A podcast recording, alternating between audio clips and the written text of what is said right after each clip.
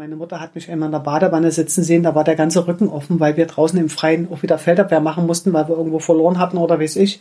Da war der ganze Rücken offen. Und da hat die gesagt, so, Ariane, jetzt ist Schluss. Du fährst da nicht wieder hin. Und habe ich so geweint, habe gesagt, Mutti, Mutti, ich will da wieder hin. Und hm, ich wollte da trotzdem wieder hin. Ich weiß es bis heute nicht warum. Willkommen zu Staatsplan 1425, dem Podcast der Dopingopferhilfe in Berlin. Wir begeben uns auf die Spurensuche des Leistungssportsystems der DDR und dessen Opfer. Wir sprechen mit Ärzten, Journalisten und Organisationen, die sich der Aufarbeitung dieses Themas widmen. Und wir sprechen mit den Betroffenen selbst und lassen sie ihre Geschichten erzählen. Mein Name ist Tina Jüngs, ich bin Vorstandsmitglied des DOH. Ariane Speckern kennen die meisten als die energiegeladene und zupackende stellvertretende Vorsitzende des DOH die mit viel Humor und noch mehr Einsatz für die Sache der Dopingopfer kämpft. In dieser Folge von Staatsplan 1425 erzählt Ari, wie sie von allen gerufen wird, ihre Geschichte, wie sie als Kind zusammen mit dem Bruder bei Eltern und Großeltern behütet und sportbegeistert aufwächst. Die Karriere der ehemaligen Volleyballerin nimmt richtig Fahrt auf, als sie mit 13 Jahren auf die Sportschule nach Berlin kommt und später sogar für die Junioren-Nationalmannschaft nominiert wird.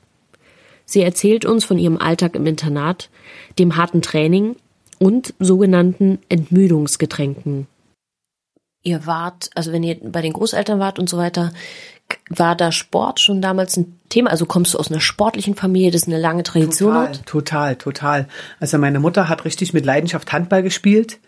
Mein Opa war der Sportfan Fan überhaupt und egal ob Skilanglauf, ob Fußball, also im Prinzip fängt meine Sportkarriere schon bei den Großeltern an, wobei Opa dann mehr der Zuschauer war und alles, was im Fernsehen Sport war, wurde geguckt. Das heißt eben auch Olympische Spiele und Weltmeisterschaften wurde ja im DDR-Fernsehen gut übertragen, denn was anderes konnten wir nicht gucken. Und dadurch wurde wahrscheinlich bei mir auch so ein bisschen der Ehrgeiz zum Sport entwickelt, weil das so viel im Fernsehen kam und ich fand diese Atmosphäre da so toll. Ich wollte auch unbedingt. Und wo ich dann angefangen habe, Leistungssport zu machen, im Volleyball und dann nach Berlin delegiert wurde, da wollte ich unbedingt zur Olympia. Und war es immer Volleyball? Oder hattest du zwischendurch auch mal so, hast mal das gemacht und das gemacht, um rauszufinden, was dir liegt?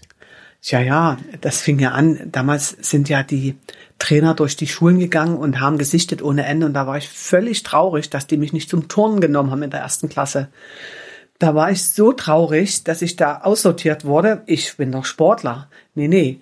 Dann ging es weiter mit Leichtathletik. Da habe ich, glaube ich, ganz gute Grundlagen für alles weitere bekommen. Und dann haben wir Handball gespielt und bei einem Handballspiel bei einer Spartakiade, wo ich glaube alle Tore geworfen habe für unsere Mannschaft, kam dann ein Trainer und hat mich ge gefragt, ob ich nicht richtig Sport machen will. Und da bin ich dann hingegangen, bin dem gefolgt, und dann bin ich nach Hause nach dem ersten Training und sage, Mama, das ist alles aber kein Handball. Na, was ist es denn? Kann ich dir nicht sagen. Das war dann Volleyball. genau. Und du warst, und wie alt warst du da? Da war ich zehn. Und dann war aber noch die Krönung, ich sag, Mama, wir haben aber das Problem, der Trainer, den haben wir bestimmt nicht mal lange, der ist schon ganz alt, der ist schon 27. Unfassbar alt, ja, finde ich auch. Unfassbar alt. Ich dachte, der geht die nächste Woche in Rente. Und das Kuriose war, meine Dipser Mannschaft, wo ich gespielt habe, wir waren ein sehr guter Jahrgang. Wir sind eben auch Bezirksspartakiade-Sieger geworden. Und so kam es dann irgendwann, dass ich eine Einladung kriegte zu weiteren Ausscheidungswettkämpfen, die dann für die Sportschule waren. Da gab es drei oder vier äh, so eine Termine, wo man hingefahren ist, mehrere aus dem Bezirk Dresden, aus den TZs, also aus Bautzen, aus Freital und da wurde dann immer weiter ausgesiebt und irgendwann kam dann der Anruf, dass ich an die Sportschule soll, nach Berlin. Und da warst du 13? Da war ich 13. Und die Zeit bis dahin war, war, das klingt jetzt so ein bisschen wie, du hast dich wohlgefühlt. Ja. Okay, wie oft habt ihr trainiert? Äh, wir haben dreimal die Woche trainiert.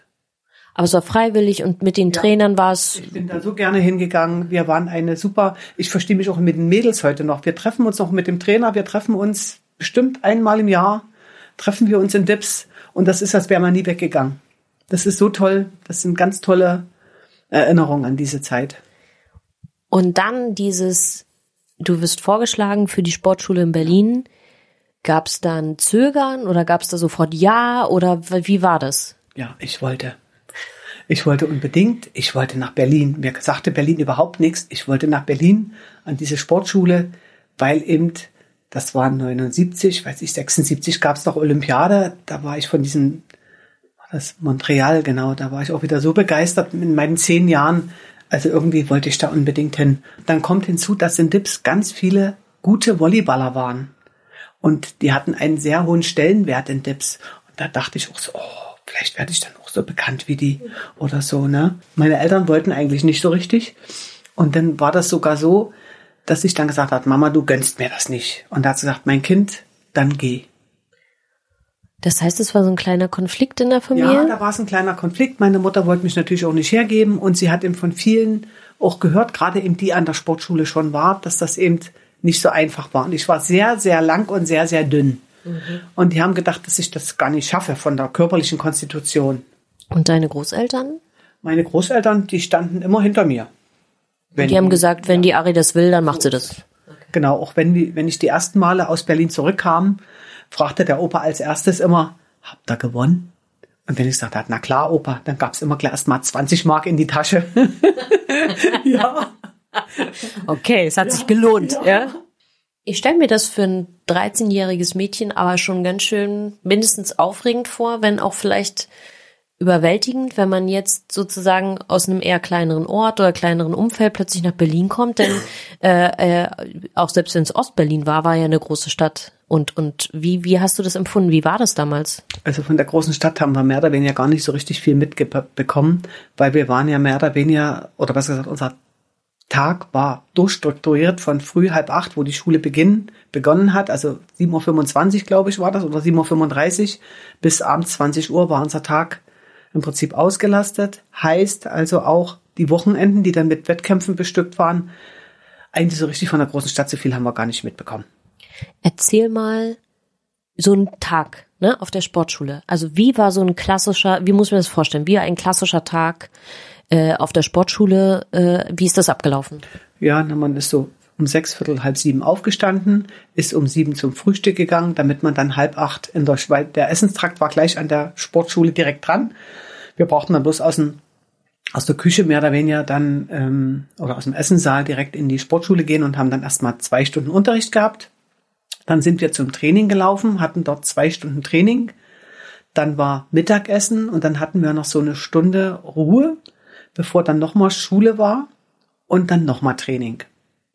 Es gab auch Tage, montags und mittwochs war zum Beispiel bis zur sechsten Stunde Schule und dann waren nachmittags drei Stunden Training und dann hinterher auch Sauna und ähm, Reha-Maßnahmen so oder Massage. Und das gleiche im Mittwoch auch. Es gab dann aber auch Phasen, wo man früh zweimal Training hatte und nachmittags noch einmal. Also wir hatten schon so, ich habe damals Tagebuch geschrieben, immer so zwischen 20 und 30 Stunden Training die Woche neben der Schule. Wir hatten eben nur keinen Sportunterricht. Das sage ich immer, wenn ich heute rede, dass ich Glück hatte, dass wir nie Sportunterricht hatten. Und wir hatten keinen ähm, PA-Unterricht und ESP. Denn das haben wir dann in den Winterferien gemacht, in drei Wochen. Erklär mal für die Leute, die es nicht wissen, was das ist, PA und ESP. Jeder normale polytechnische Oberschüler ist ein Tag in, die, in der Woche in einen Betrieb gegangen und hat dort produktive Arbeit gemacht, PA. Das heißt so, das waren so niedere Arbeiten, Löcher bohren oder irgendwas eintüten. Das haben dann äh, Schüler machen müssen in der sozialistischen Produktion, sag ich mal. Und die andere Woche war dann ESP. Das war auch so ein Theorieteil zur Arbeit. Und das hatten wir eben nicht, sondern wir hatten eben einen praktischen Teil von drei Wochen im Februar. So, und das heißt aber, wenn du mir das jetzt so beschreibst, man steht früh auf, dann hat man Schule, Training, Essen und dann ist man abends fertig. Ja. Gab es danach, ich meine, du warst 13 Jahre alt, jetzt stelle ich mir vor, die lange, dünne Ari mit 13 im großen Berlin, morgens bis abends Sport und Schule. Gab es Freizeit und wenn ja, wie sah die aus? Wenig. Die Freizeit, die man hatte, die musste man damit auch verbringen, dass man zum Beispiel seine Wäsche waschen musste. Weil Pakete schicken zu DDR-Zeiten, das habe ich einmal gemacht. Die waren dann sechs Wochen unterwegs und ich hatte immer noch keinen frischen Schlüppi. ja, und Socken gleich gar nicht. Also hat man angefangen, äh, sich Termine in der Waschküche geben zu lassen, die in jedem Internat waren. Dann hat man Wäsche gewaschen. Man hat eben auch mal gelesen Oder man ist auch mal bummeln gegangen nach Weißensee, aber viel weiter war es nicht. Und Internat, wenn ich mir jetzt vorstelle, was du so beschreibst und mit deinen Großeltern und deiner Familie und es schien sehr eng zu sein, ne? Und jetzt kommst du in ein Internat. War das schwierig für dich, dich da zurechtzufinden oder hast du gesagt, nee, ich habe ich hab mich da eigentlich gut Nee, also ich kannte jeden Zug, der nach Hause fuhr. Ich wusste die Abfahrten aller Züge. Ich hatte dolle Heimweh und wir sind das erste Mal nach 14 Tagen nach Hause gefahren und da habe ich so geweint, da wollte ich gar nicht wieder los. Weil das, ich konnte vom Muskelkater nicht laufen. Weil diese Beanspruchung von dem Training, ich bin die Treppen vorwärts nicht mehr runtergekommen, nur noch rückwärts. Das Körperliche war schon, hat mich ganz schön überrannt. Und dann eben die, diese Trennung, dann war äh, das auch so, dass wir zu dritt in einem Zimmer waren und die beiden haben sich ein bisschen besser verstanden, so dass ich da mal ein bisschen hinten an war. Da musste ich erst mal gucken, mit wem komme ich denn nun gut? Gott sei Dank wurde eine nachdelegiert, mit der war ich dann zusammen, dann hatte ich auch und dann ging es auch besser. Aber es waren ganz viele, die ganz doll Heimweh hatten und viel, viel geweint haben. Wenn du sagst, das erste Mal nach 14 Tagen, wie oft durftet ihr dann nach Hause? Tja, das ist berechtigt die Frage. Wir waren nach 14 Tagen zu Hause und dann Weihnachten wieder weil dann Wettkämpfe waren, Wettkämpfe waren, Wettkämpfe waren. Und dadurch waren wir erst wieder Weihnachten zu Hause, zwischendurch nicht. Wie viele Monate? Im September fing die Schule an, am 1. September zu DDR-Zeiten. Dann nach 14 Tagen, das war dann um mein Geburtstag rum. Und äh, dann eben wieder Weihnachten. Das waren schon Oktober, November, Dezember, das war ein Vierteljahr. Mit 13 Jahren. Genau. Und ich hatte immer, weil ich eben auch so ein Heimweh hatte, ich hatte immer ein Beutel, der hängt heute noch bei meiner Mutter zu Hause an der Tür. Ich hatte immer so einen Beutel, wo Geld zum Telefonieren drin war. Ich bin dann immer früh, zwischen Frühstück und Schule, bin ich immer, da war so eine Telefonzelle, bin ich immer rein und habe mit meiner Mutter geredet. Und ich hätte eigentlich immer weinen wollen, aber da meine Mutter, ich wusste, wenn ich hier weine, dann hol, stehen die vor der Tür und holen mich ab. Und ich wollte jetzt zur Olympia. Aber das ist doch, also es ist ja viel für, für so ein junges Kind, das irgendwie durchzuhalten. Wenn du sagst, das war auch im Internat am Anfang so schwierig, so einen Zusammenhalt zu finden und es wurde dann besser. Wie war, wie muss ich mir das vorstellen, auch beim Training und in der Trainingsgruppe, wie, wie wart ihr miteinander? Also war das, Habt ihr euch als Teamkameradinnen verstanden oder war da Konkurrenz? Nee, am Anfang war überhaupt keine Konkurrenz. Am Anfang musste jeder sehen, äh, wo er seinen Platz findet in der Mannschaft. Es gibt ja auch verschiedene Positionen, die begleitet werden. Die sind ja immer doppelt besetzt. Und am Anfang war überhaupt keine Konkurrenz. Die Konkurrenz kam erst später, wo es dann darum ging, für die Berliner Auswahl, für die Spartakiade sich zu nominieren. Diese, dieser Konkurrenzkampf, der kam erst später, wo es um Nominierungsgeschichten für Nationalmannschaft und sowas ging. Und nach der zehnten Klasse wurden ja auch schon die ersten aussortiert. Mhm. Und dann war es schon so, dass der Trainer auch so seine Lieblinge hatte. Und da war, das war dann schon immer nicht so einfach. Und wenn man dann mal eine Woche auf der Rolle war, ach, dann war man immer froh, wenn man anderer dran war, mit dem gemeckert wurde. War das so, dass ja. auf der Rolle, also man, da war immer einer dran? Da war immer einer dran. Hatte das System? Ja, der Trainer war irgendwie chronologisch schlecht gelaunt. Ich glaube, das lag immer ein bisschen daran, dass der sehr auf Zahnschmerzen hatte. Und man weiß ja, wenn man ewig Schmerzen hat, das geht über das Nervenkostüm oder was auch immer. Auf jeden Fall war der, ich sag's mal so, das war, bei uns musste immer der Kapitän, wenn wir von der Schule zum Training gegangen sind, musste immer unser Mannschaftskapitän bei den, ins Trainerzimmer rein und fragen, ob wir Bälle brauchen oder ob wir Athletiktraining machen. Und dann standen wir immer vor der Tür, vor dem Trainer und haben geguckt, mit welchem Gesicht unser Kapitän rauskam. Pitti war das. Und dann haben wir immer schon gesehen, und wenn wir gesehen haben, die guckt so, dann sind schon die Schultern an die Ohren gegangen. Der hat schlechte Laune. Ja. Mhm. Also wussten wir schon wieder, was uns blüht. Ja. Was euch blüht, was wie, was war Training? Was heißt Training? Training hieß jeden Tag über die Grenzen gehen. Training hieß jeden Tag alles aus sich rauszuholen. Denn es gab immer Überprüfungen, wo der Stand des, der Trainingszustand abgefragt wurde. Und wenn es eben Schnelligkeitstests waren oder Krafttests oder Ausdauertests, das heißt, man musste schon dieses Training immer 100 Prozent. Und Schlendrian gab es eh nicht, dann wäre der Trainer dazwischen gegangen. Als Volleyballer muss man koordinativ sehr gut drauf sein. Ähm, als Volleyballer fängt man an mit einer mit einem sogenannten Grundlagenausdauertraining, was jedes Jahr in Globe stattfand. Das heißt, man brauchte, um Schnellkraft hinterher zu drin, man brauchte bestimmte Grundlagenausdauer. Du brauchst, um Volleyball zu spielen, eine bestimmte Grundlagenausdauer, um zwei Stunden Spiel durchzustehen überhaupt. Die wurde als erstes trainiert und danach kam, da war mehr oder weniger Athletiktraining und danach ging es um die technischen Einheiten. Und Schnellkrafttraining. Als Volleyballer musst du schnell sein. Du musst einen schnellen Arm haben, du musst schnell reagieren können, du musst dich schnell auf neue Situationen einstellen. Ähm, und das alles wird in ganz verschiedensten Einheiten trainiert. Und sehr lange. Sehr lange. Genau.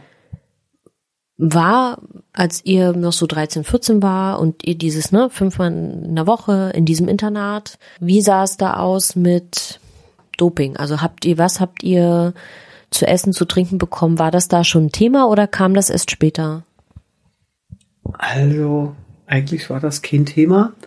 Ähm, man muss dazu sagen, dass die Sportschulen so versorgt, mit Lebensmitteln versorgt wurden wie Interhotels.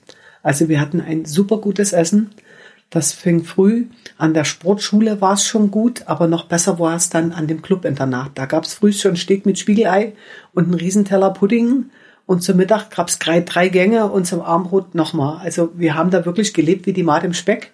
Wir hatten auch Glück, das war sportartenabhängig. Also am besten ging es den Werfern. Die durften am meisten essen. Und, und andere Sportarten, die dann so gewichtsabhängig sind, die hatten dann auch, äh, denen ging es schon auch ganz gut. Aber am schlechtesten fand ich immer, waren immer die Turner dran. Die haben wenig zu essen gekriegt, die Armhaschern.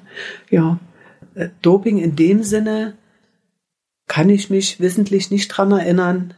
Mehr oder weniger nur, dass es Vitamintabletten gab, damit wir alle gesund bleiben. Es gab Entmüdungsgetränke, es gab Athletovit und Dynvital. Es gab auch äh, zu diesen, wenn wir zwei Trainingseinheiten hatten, dazwischen gab es Kuchen und abgepackte Kekse und Pralinen, die so anders aussahen. Und darf ich ganz kurz, darf ich fragen, was ist ein Ent Entmüdungsgetränk? Der wurde in Kanistern in der Sportmedizin, also der wurde in der Sportmedizin gefertigt, richtig, im Giftlabor. Und der wurde dann in Kanistern bei uns angeliefert. Davon mussten wir immer äh, so und so viele Teile in so ein Früher hat man damit Milch geholt, in so eine Milchkannen waren das damals reingemacht und die wurden mit Wasser gestreckt. Und das gab's immer zum Training und auch zu Wettkämpfen zu trinken. Was war da drin? Das äh, irgendwie war da eine Sportskompeline, die hat sich damit bisschen, das muss ganz böse gewesen das Zeug gewesen sein, das Zeug. Das heißt, eigentlich weißt du nicht. Weiß, da muss irgendwas drin gewesen sein. Okay. Und ihr wart schon mit, also mit dem Anfang des Trainings habt ihr all diese Sachen bekommen. Ja. Ähm, wie war es überhaupt mit den Trainern? Waren die, waren die Vertrauenspersonen? War es sehr streng oder war es freundschaftlich? Wie hast du das empfunden? Der Trainer war sehr streng und der hat im Prinzip äh, alles im Griff gehabt auch. Also wenn wir irgendwo mal über die Stränge geschlagen haben im Internat abends, dann haben die Erzieher das auch dem Trainer gemeldet. Der Trainer wusste auch Bescheid, wie wir in der Schule sind. Das war alles sehr vernetzt. Das war alles sehr vernetzt. Und das ging im Prinzip so, selbst dann noch in der Lehre, wo wir dann schon eine Lehre begonnen haben, ähm, hatten wir immer noch denselben Trainer. Und die haben alles reglementiert. Also der hat auch festgelegt, ob wir Ausgang kriegen oder nicht. Und wenn wir eben nicht gut genug waren oder nicht gut genug trainiert haben, gab es keinen Ausgang. Das klingt ein bisschen wie eine Gefangenschaft. So ein bisschen, wenn man es jetzt im Nachhinein sieht, war das schon so ein bisschen. Aber es wurde immer, du hattest einen Leistungsauftrag zu erfüllen. Da gab es jedes Jahr einen individuellen Trainingsplan für jeden, wo bestimmte Werte drinne waren, die man schaffen musste, wo bestimmte auch politisch-ideologische Sachen drinne waren und eben wo auch äh, psychologische Sachen drin waren, die musste man eben dann nachweisen und schaffen. Das klingt für mich nach sehr viel Druck und nach sehr viel Kontrolle und ja. nach wenig Raum für, für einen selbst. Wenn ich jetzt daran denke, ihr wart ganz junge Teenager, ja, ja noch Kinder, gab es auch irgendwie, weiß ich nicht, Beleidigungen oder, oder einen harten Umgangston oder sogar Gewalt? War das ein ja, Thema? Gewalt war auch ein Thema. Der Trainer hat schon auch schnell mal, wenn wir so, also mir ist es mal so gegangen, wir mussten immer 2400 Meter auf Zeit laufen. Da musste jeder eine bestimmte Zeit schaffen. Und ich bin an der Kurve liegen geblieben. Ich habe die Beine nicht mehr hoch, es ging nicht mehr. Und dann kam der und hat dir den Hintern getreten, dass du weiter rennst. Und dann bist du weitergekrochen. Also der ist ja wirklich hinterher, hat dir den Hintern getreten, dass du weiter rennst. Das gab's auch. Auch äh, wenn wir mal verloren haben, dann war Straftraining angesagt. Da haben uns vorher schon die Beine geklappert. Und dieses Straftraining, da denkt man ganz ungern dran. Was war Straftraining? Straftraining, da hat er dich so lange gejagt, bis du nicht mehr konntest, bis die dich vom Feld gezogen haben und dann ist der nächste rauf. Den hat er dann so lange gejagt, bis der auch nicht mehr konnte. Also der hat immer Bälle geworfen, die du irgendwie hochholen musst wieder, Feldabwehr, und bis du nicht mehr konntest. Und wenn du nicht mehr konntest und da lagst, dann hat er auch die Bälle dann mit scharfen Schmetterschlägen nochmal auf dich, so dass er dich vielleicht im Geticht oder irgendwo trifft. Und da hat man sich dann dran gewöhnt, dass man immer grinst. Und desto rasender wurde er. Und das fand man dann gut. Wenn der dann rasend wurde, das fanden wir gut. Darum, wir haben uns zu der Zeit immer schon nicht beigeben. Du zeigst nicht, dass du nicht mehr kannst, sondern, ach, hier, kick mal. Ja. Klingt wie Krieg. Das war ein bisschen Krieg auch. Das war, der, der, die Trainer hatten Macht über uns. Die Trainer hatten Macht über uns. Und die wollten sie unbedingt ausleben. Also eine Form von Sadismus auch dabei? Naja, Sadismus, das, das war zu der Zeit so. Die hatten ihren Plan, wie sie mit ihren Sportlern äh, zu Erfolgen kommen. Und da gab es eben, wir hatten so einen Trainer, der in so eine Variante gewählt hat. Es gab andere Trainer, die sind ganz anders mit ihren Sportlern umgegangen. Hast du, weil ich stelle mir vor, vor allen Dingen, wenn man so weit weg von zu Hause ist und solche Sachen erlebt und vorher aus so einer total anderen Welt kommt und plötzlich mit solchen Sachen konfrontiert ich ist. Angst vor dem, ja. Ich hatte teilweise Angst vor dem Trainer. Vor jedem Training hatte ich Schiss, weil ich nicht wusste, was passiert jetzt wieder. Also so richtig frei Volleyball spielen konnte ich erst nachdem mit Leistungssport Schluss war. Da hab ich, bin ich richtig aufgelebt und habe, glaube Volleyball gespielt wie vorher noch nie in meinem Leben. Weil du vorher immer auf der Hut warst. Ich war auf der Hut, ich hatte Angst, irgendwas falsch zu machen. Ich hatte eigentlich nur Angst und ja, und äh, meine Psychologin, die ich dann dazu mal gefragt habe, die sagt, ich sage, wieso bin ich denn da wieder jeden Tag hin? Sagt sie, nee, sie wollten zur Olympia, sie wollten vorwärts kommen und ähm, das spaltet man ab, man kann das abspalten eine gewisse Zeit, aber irgendwann holt einen das ein. Hast du mit irgendwem darüber geredet, was da im Training passiert, weil wir, reden noch nicht mal über das Thema Doping oder dass man irgendwas gekriegt hat oder so, sondern allein diese Trainingsmethoden, wenn ich das jetzt höre, das ist ja Gewalt und das ist Angst und das ist Kontrolle und Macht. Ähm, und mit hast du mit irgendwem geredet? Vielleicht von der Trainingskameran oder? Wir, wir, wir treffen uns regelmäßig und es gibt einige, mit denen wir, die das genauso sehen, und es gibt aber einige, die dann auch so die Lieblinge vom Trainer waren, die sehen das natürlich nicht so. Das heißt, so eine Mannschaft ist im Nachhinein auch ein bisschen gespalten. Aber in der Zeit, wo du das erlebt hast, du warst Zeit ja so jung. Wir eigentlich ziemlich zusammengehalten alle, weil wir waren im Prinzip, wir hingen alle, wir wurden ja alle beschimpft und alle drangsaliert und gewaltsam betreut, muss man ja so sagen, ja. Da haben wir irgendwie komisch, wir hatten da so einen ganz komischen, sarkastischen Humor auch immer. Wir wollten nicht, dass der uns klein kriegt. Und deswegen habt ihr zusammengehalten? Wir haben zusammengehalten. Und auf der anderen Seite war man immer froh, wenn der andere dran war und man selber nicht. Das kommt hinzu. Irgendwie perfide auch, ne? Also vom System. Ja, geht gar nicht. Wenn man das heute betrachtet, das ist. Aber wussten deine Eltern oder dein Nein. Bruder oder irgendwie, hast du irgendwem gesagt, was da abgeht? Nein. Dann hätten meine Eltern mich sofort abgeholt. Das war dir klar. Und das wolltest du nicht. Meine Mutter hat mich einmal in der Badewanne sitzen sehen, da war der ganze Rücken offen, weil wir draußen im Freien auch wieder Feldabwehr machen mussten, weil wir irgendwo verloren hatten oder weiß ich. Da war der ganze Rücken offen. Und da hat die gesagt, so, Ariane, jetzt ist Schluss. Du fährst da nicht wieder hin. Und habe ich so geweint, habe gesagt, Mutti, Mutti, ich will da wieder hin. Und hm, ich wollte da trotzdem wieder hin. Ich weiß es bis heute nicht warum.